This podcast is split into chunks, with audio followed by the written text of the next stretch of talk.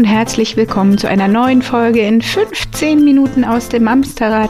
Hallo meine liebe Imke, wie schön, dass du da bist. Hallo meine liebe Judith, wie schön dich zu sehen. Und hallo ihr lieben Menschen da draußen an den, ich muss es wieder sagen, Audio-Ausgabegerät. Audio. Sag nichts. Sag Kopfhörer. Kopfhörer, Lautsprecher, äh, sämtliche Geschichten, mit denen man Sachen hören kann. Hallo ihr Menschen an den Sachen, die man hören kann. Trommeln. Äh, das macht überhaupt keinen Sinn. Nein, du redest also, dich auch gerade im Kopf und Kragen. es ist ja auch wurscht, wie ihr uns hört. Hauptsache ist, dass ihr uns hört. Und es ist schön, dass ihr da seid. So.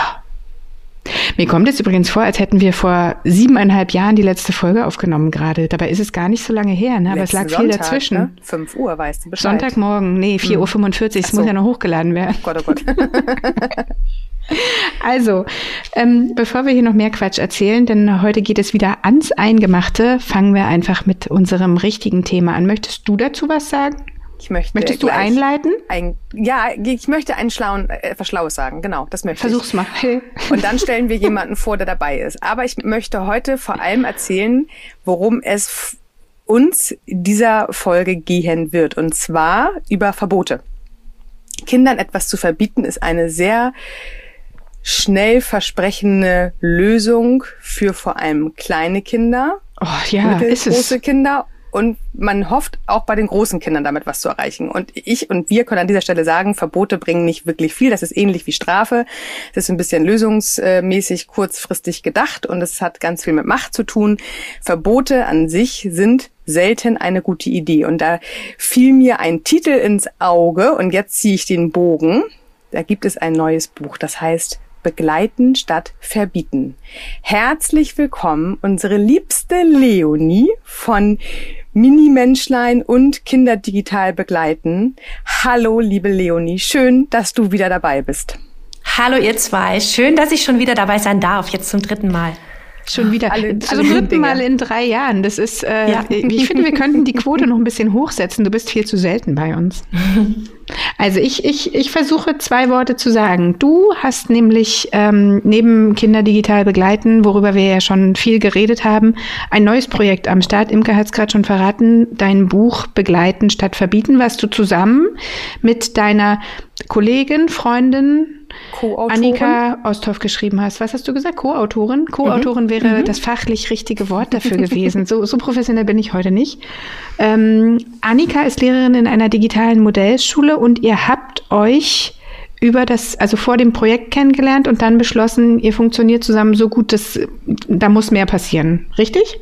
Das ist richtig, ja genau. Annika hat vor zwei oder drei Jahren an meinen Online-Kursen teilgenommen, also als Mutter, Ach, und hat mir irgendwann dann geschrieben, dass sie Inhalte aus dem Online-Kurs auch mit in ihrer Schulklasse besprochen hat. Da ging es um den WhatsApp-Klassenchat und so kamen wir in Austausch, haben uns kennengelernt, haben uns immer wieder geschrieben. Dann haben wir irgendwann beim Hackathon Wir für Schule von Verena Pauster teilgenommen, äh, sind noch mehr in Kontakt gekommen, haben gesagt, Mensch, äh, eigentlich äh, müsste man diese ganzen Inhalte auch Lehrkräften zur Verfügung stellen dann haben wir ein E-Book geschrieben für Lehrkräfte und jetzt eben das, äh, den Elternratgeber begleiten statt verbieten.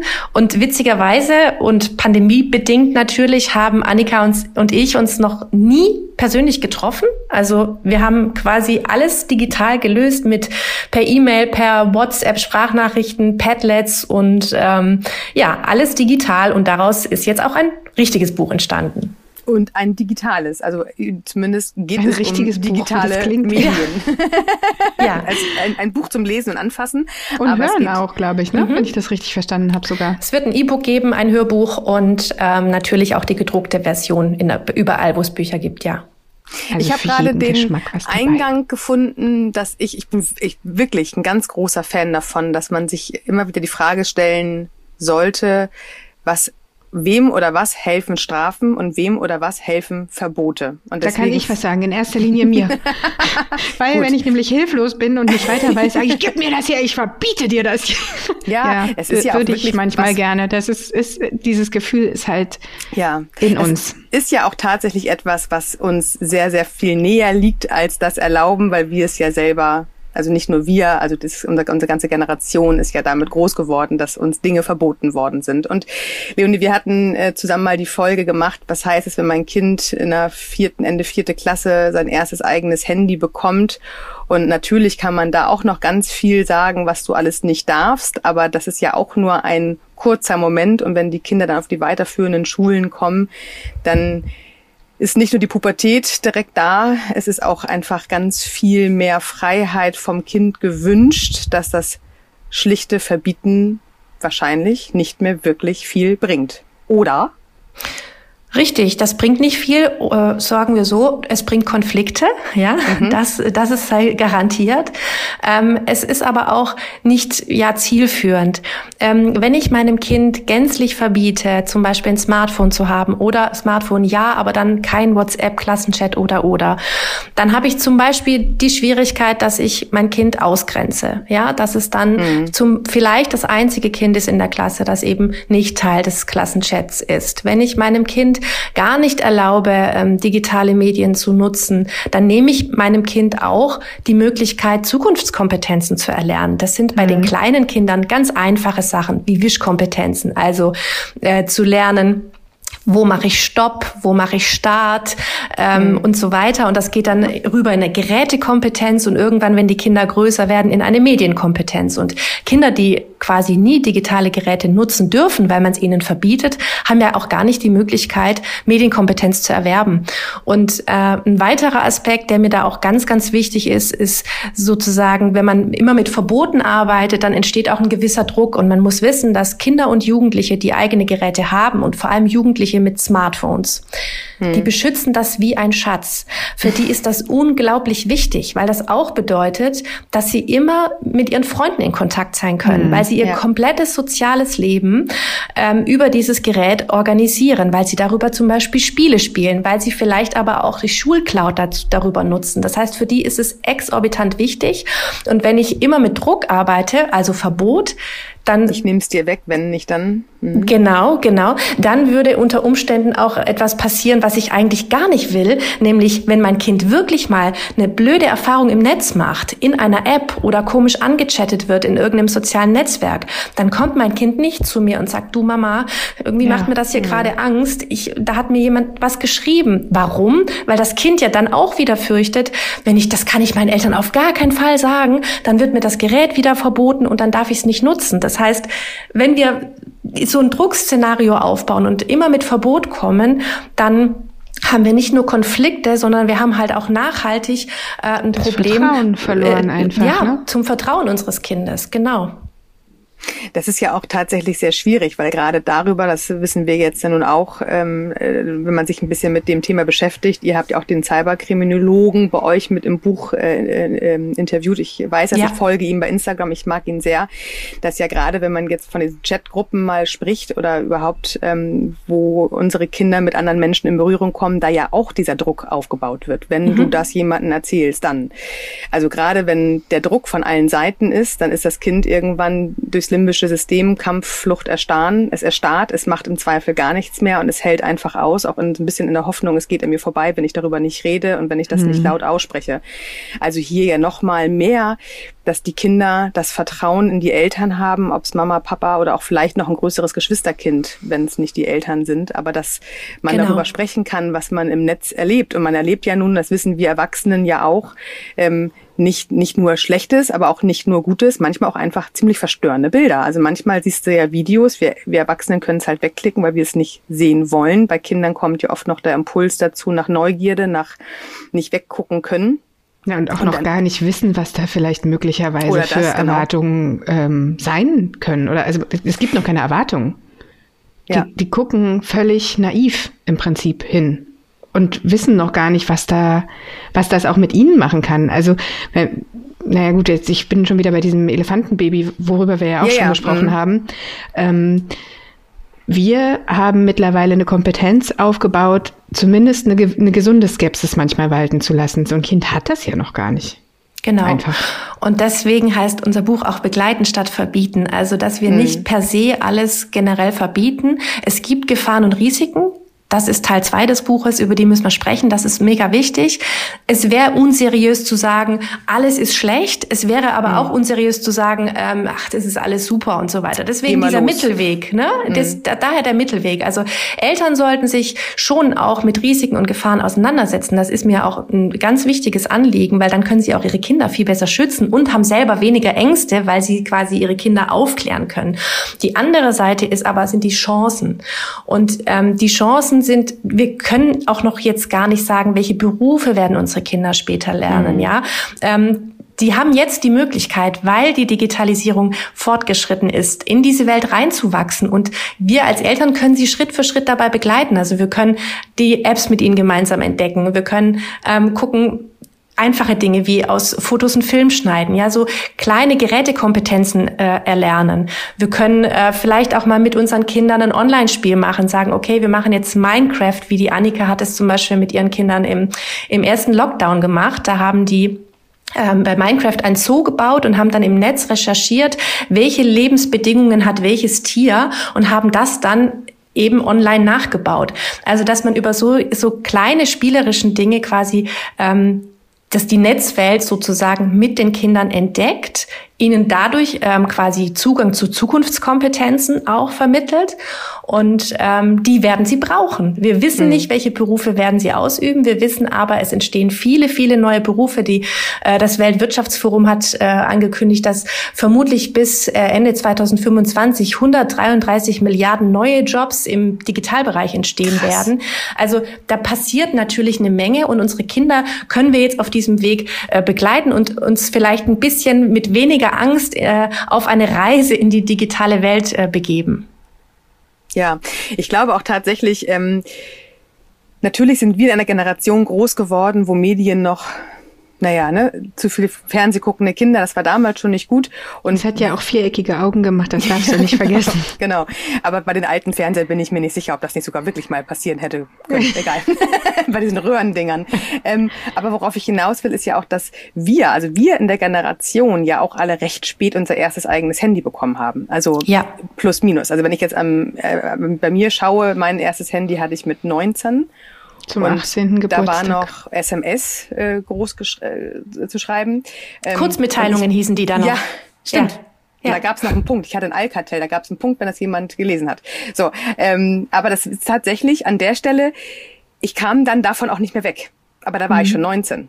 Mhm. Das war für mich wie der Himmel auf Erden. Ich konnte mit meinen Freundinnen 24 Stunden, sieben Tage kommunizieren, ohne dass ich sie anrufen musste und ohne dass ich mich irgendwo allein gefühlt habe da war ich 19, da war ich schon mit meiner Ausbildung fertig und habe schon gearbeitet. Da war ich natürlich kognitiv noch auf einem ganz anderen Level, als wenn ich mir heute meine Tochter anschaue, zum Beispiel mit zehn Jahren, die dann halt schon mit ihren Freundinnen auch schreibt. Ähm, da sind, ist das Vertrauen, Judith hat vorhin das Wort auch naiv gen, genannt, das ist ja auch richtig. Die Kinder wissen ja noch gar nicht von dem, was sich dahinter aufmacht. Und es gab gerade eine große Werbekampagne im Fernsehen, wo es auch äh, vermeintlich das Mädchen mit einem zwölfjährigen Jungen geschrieben hat und dann war es aber gar kein zwölfjähriger Junge. Ich finde, dass man darüber tatsächlich ja diesen Bogen spannt, natürlich aus Angst. Also wir Eltern haben Angst. Wir brauchen die Sicherheit für unsere Kinder. Wir wollen denen natürlich ja keine unnötigen Gefahren ausliefern. Wir würden unsere Kinder mit unserem Leben beschützen. Ja. Ähm, aber das funktioniert halt nicht, indem wir was verbieten. Und du hast es gerade mhm. so schön mit Minecraft gesagt. Es bringt so viel mehr, wenn wir uns mit unseren Kindern hinsetzen und ja auch auf deren Augenhöhe mit den äh, gegebenen Apps, die jetzt gerade innen sind, dass man sich gemeinsam da Dinge erarbeitet und dass man dem Kind erklärt, wofür so ein Handy auch alles gut sein kann, um alleine rauszufinden, wie leben denn Tiere woanders und wie kann man denn hier Minecraft vielleicht sogar so nutzen, dass es auch was Gutes ist und nicht nur sinnlos. Ja, das ist das Homeschooling ergänzt beispielsweise. Die ein oder andere Familie ist ja möglicherweise hin und wieder immer noch mal zu Hause, warum auch immer. Aber sowas, also das ist ja auch total schön, wenn man, also zum Thema Schulsystem, glaube ich, bräuchten wir 37 eigene Folgen. Fakt ist ja aber, dass je nach Schule, je nach Lehrkraft ähm, die Inhalte, entschuldigt mein French, mehr oder weniger staubig rübergebracht werden. Bevor ich mich jetzt hinsetze und das 75. kopierte Blatt, Verzeihung, ausarbeite, ist es ja für das Kind auch viel ähm, schöner, Dinge erlebbar zu machen. Imke, du sagst das immer, wir lernen viel besser, wenn wir es auf viel, verschiedenen Wegen irgendwie begreifen können. Und wie geil ist denn bitte, wenn ich mir meinen eigenen Zoo baue? Weißt du, das, mhm. da, da habe ich ja viel mehr von, als wenn ich irgendwo nachlese, warum eine Giraffe Flecken hat. Ja. So. In eurem Buch schreibt ihr ja auch nicht nur über Spiele, sondern ihr schreibt ja auch tatsächlich, also ihr habt viele Interviewpartner dabei. Ich weiß, dass ihr darüber auch gesprochen habt, was es für zukünftige Jobs eventuell geben wird und dass es halt auch wichtig ist, dem Kind eine Sozialkompetenz beizubringen. Ich vergleiche das immer so ein bisschen, das darüber haben wir damals gesprochen, so ein bisschen wie Fahrradfahren. Ne? Du bringst deinem Kind ja auch irgendwann mhm. Fahrradfahren bei, ähm, dass man dem Kind halt auch beibringt, hier ist ein Handy. Aber nicht einfach das Handy aushändigen und sagen, so jetzt mach. Genau. es ist unsere Verantwortung zu begleiten, auch da immer mit dem Blick, wie weit ist mein Kind kognitiv? Was kann es schon? Also kann es schon schreiben? Kann es schon richtig lesen? Weiß es, wo es einen Klick machen muss oder darf? Nicht, dass wir nachher irgendwie äh, 50 Staubroboter zu Hause äh, angeliefert bekommen. Genau. Ähm, darüber redet ihr in dem Buch. Ihr seid auch bei dem Buch direkt auf Elternebene. Ihr sprecht die Eltern an. Habe ich das richtig verstanden? Absolut, genau. Und wir haben quasi auf über 200 Seiten, die sind pickepacke voll mit ganz vielen Ideen, sodass da eben für jeden was dabei ist. Ob jetzt für Familien mit kleineren Kindern oder für Familien mit älteren Kindern oder mit Teenagern, dass wir eben ganz, ganz viele Ideen haben. Wir erklären dann jeweils auch, was es bringt, diese Idee mit dem Kind zu erlernen. Ähm, welche Apps sind gut, aber wir haben zum Beispiel auch ein äh, Kapitel, das hat Annika gemacht, welche Apps sind denn schulisch begleitend super für die Kinder. Ne? Das mhm. weiß sie natürlich als Lehrkraft am besten.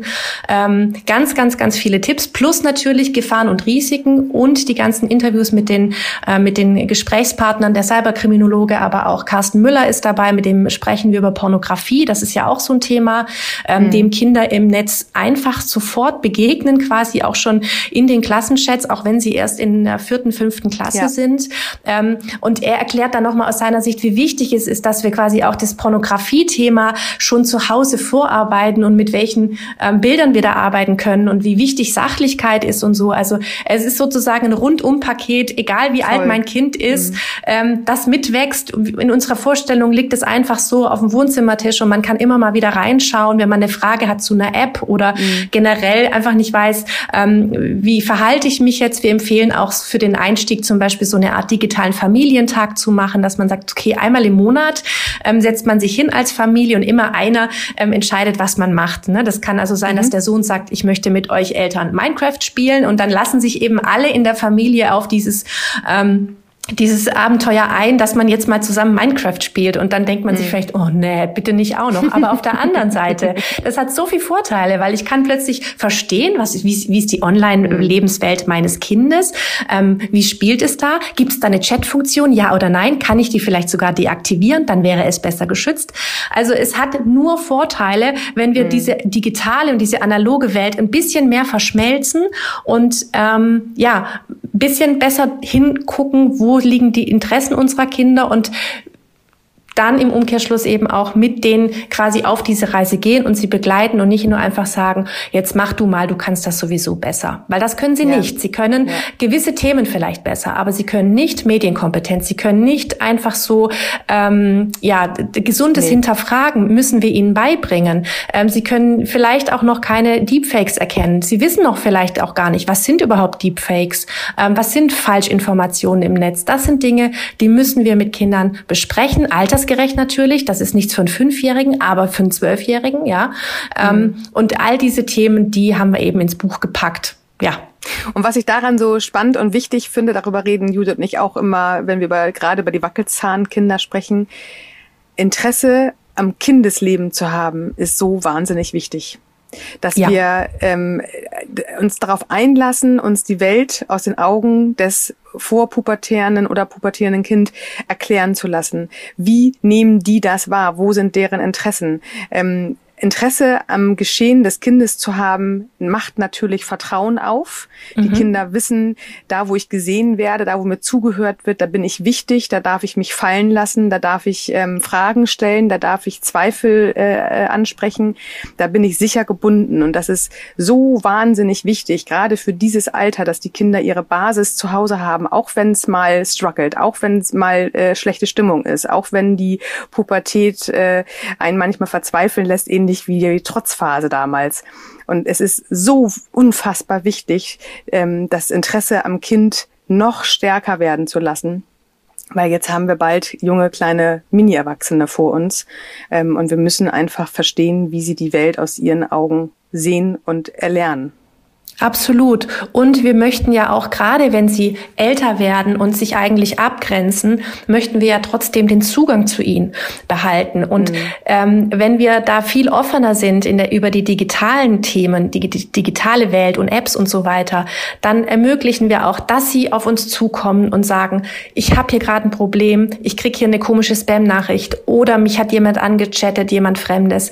Das unsere Kinder auch wissen, egal was ist, ja, sie können mhm. jederzeit mit allen Problemen zu uns kommen. Wir drohen nicht mit Verbot, wir nehmen nicht das Handy weg, sondern wir lösen das Problem gemeinsam und danach geht's weiter. Mhm. Perfekt. Super. Leonie, dein Buch wird der Knaller. Das gehört eigentlich in jede Familie rein, die spätestens Kinder ab dem zehnten Geburtstag haben, wie ich finde, eigentlich schon vorher, aber ja. Da wissen wir ja auch aus eigener Erfahrung, sind deine Kurse halt auch bombastisch gut. Danke. ähm, aber tatsächlich äh, für, für alle äh, Beteiligten, die mit äh, ja, Vorpubertät, Pubertät zu tun haben, mit Kindern, mit Handys, mit äh, Laptops, mit, äh, mit, mit Padlets, Tab Tablets, nicht Padlets, Buchstabenverdreher. es ist einfach total wichtig und das Buch kann uns Eltern einfach total helfen, auf Augenhöhe des Kindes das Internet zu verstehen und gleichzeitig mit unserer Kognitivität, mit unserer Weitsicht, mit unserer Analytik das Kind auch durchaus auf Gefahren hinweisen und davor auch ein Stück weit schützen, dass es nicht ja, schutzlos in die nächste Falle reintappt. Und, und das ist ja auch was, wenn wir ganz ehrlich sind, das müssen wir ja auch erst lernen. Also uns ja. hat es niemand beigebracht, wir haben es uns selbst beigebracht wie schaffen wir das jetzt, unseren Kindern überhaupt ein gutes Gefühl zu vermitteln? Das weißt du ja auch nicht aus dem FF. Also es ist ja total gut, wenn dann jemand kommt und dich dabei begleitet. Guck mal, statt es dir verbietet. Sehr ja, schön. und ich sag euch, ihr zwei bekommt ja das Buch auch und lest es unbedingt bitte, weil ihr werdet da auch noch ganz viel lernen. Das ist das, das Schöne an, das ist das Schöne an diesen Themen. Wirklich, das ist so, ja. das macht auch dann Spaß, weil man dann selber denkt, ja. ach Mensch, das wusste ich ja noch gar nicht. Also es ist ja. sozusagen ein Familienratgeber, auch der auch quasi für Eltern ganz gewissen Mehrwert hat. Richtig gut. Cool. Ich freue mich drauf, Leonie. Toll, dass du dabei warst. Ich finde das immer wieder bereichernd, mit dir zu sprechen. Und ich bin einfach ein unfassbar großer Fan von deiner Arbeit und von dem Herz, was du da reingegeben hast, um den Eltern, ja, oder die Eltern in die Hand zu nehmen, um ihre Kinder dahingehend zu begleiten. Ganz, ganz toll und ganz lieben Dank dafür. Danke euch. Und nächstes Mal kommst du bitte nicht erst wieder in einem Jahr vorbei, okay? Nee, okay. ihr Lieben da draußen, äh, wir hoffen, ihr hattet mit der Folge genauso viel Spaß und Aha-Momente wie wir. Wenn ihr mehr davon wollt, dann äh, kommt bitte bei Instagram vorbei. Dort findet ihr natürlich uns, aber auch Leonie. Ähm, unter, ich habe es vorhin schon gesagt, Kinder digital begleiten oder auch Mini-Menschlein. Habe ich noch was Drittes vergessen? Nö, ne? Nein. Oder? Ja, da gibt es alle Informationen natürlich auch im Netz und per Newsletter. Sehr schön. So, an der Stelle nochmal danke an dich, Leonie, und euch da draußen. Eine schöne Woche. Wir hören uns. Bleibt gesund. Nächsten Sonntag. Tschüss. Bis dann. Tschüss, Leonie. Tschüss, danke euch.